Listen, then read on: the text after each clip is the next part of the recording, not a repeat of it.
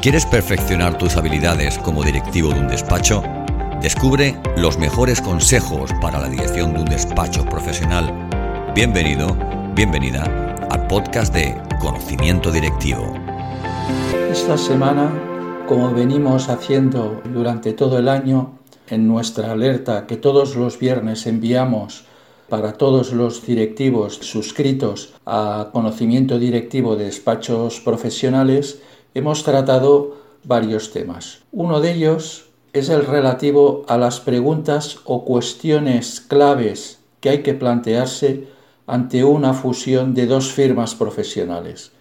Todos sabemos que no siempre eh, las fusiones finalizan con éxito.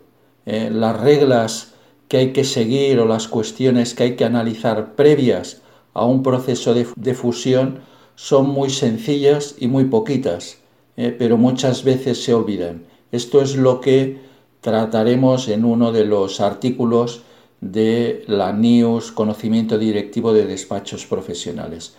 Un segundo tema que también destacamos es el relativo a la noticia de la semana que ha salido en diferentes medios de comunicación donde se explica la venta de Gest Document a un eh, grupo empresarial muy relevante vinculado a, la banca Mark.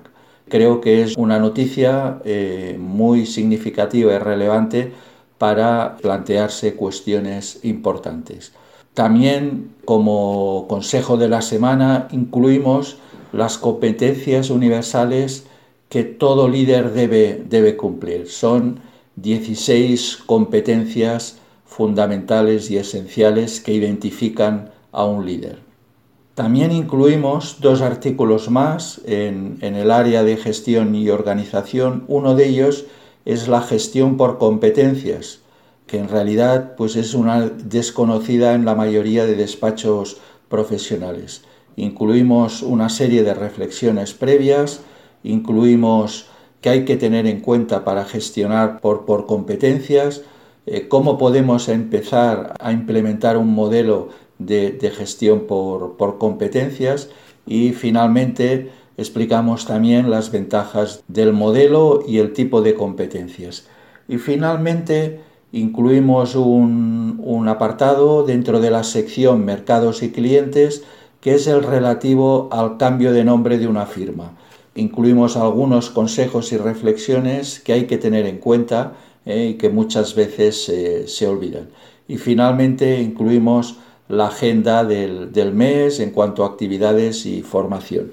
Espero que para todos aquellos eh, suscriptores que la reciben cada viernes, que la disfruten, que sepan que en cualquier momento pues pueden plantear consultas por, correo electrónico y desearles una buena semana y un buen inicio del mes de, julio. Muchas gracias.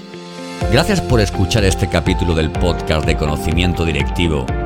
Si te ha gustado este contenido, déjanos una reseña, valora el capítulo, compártelo.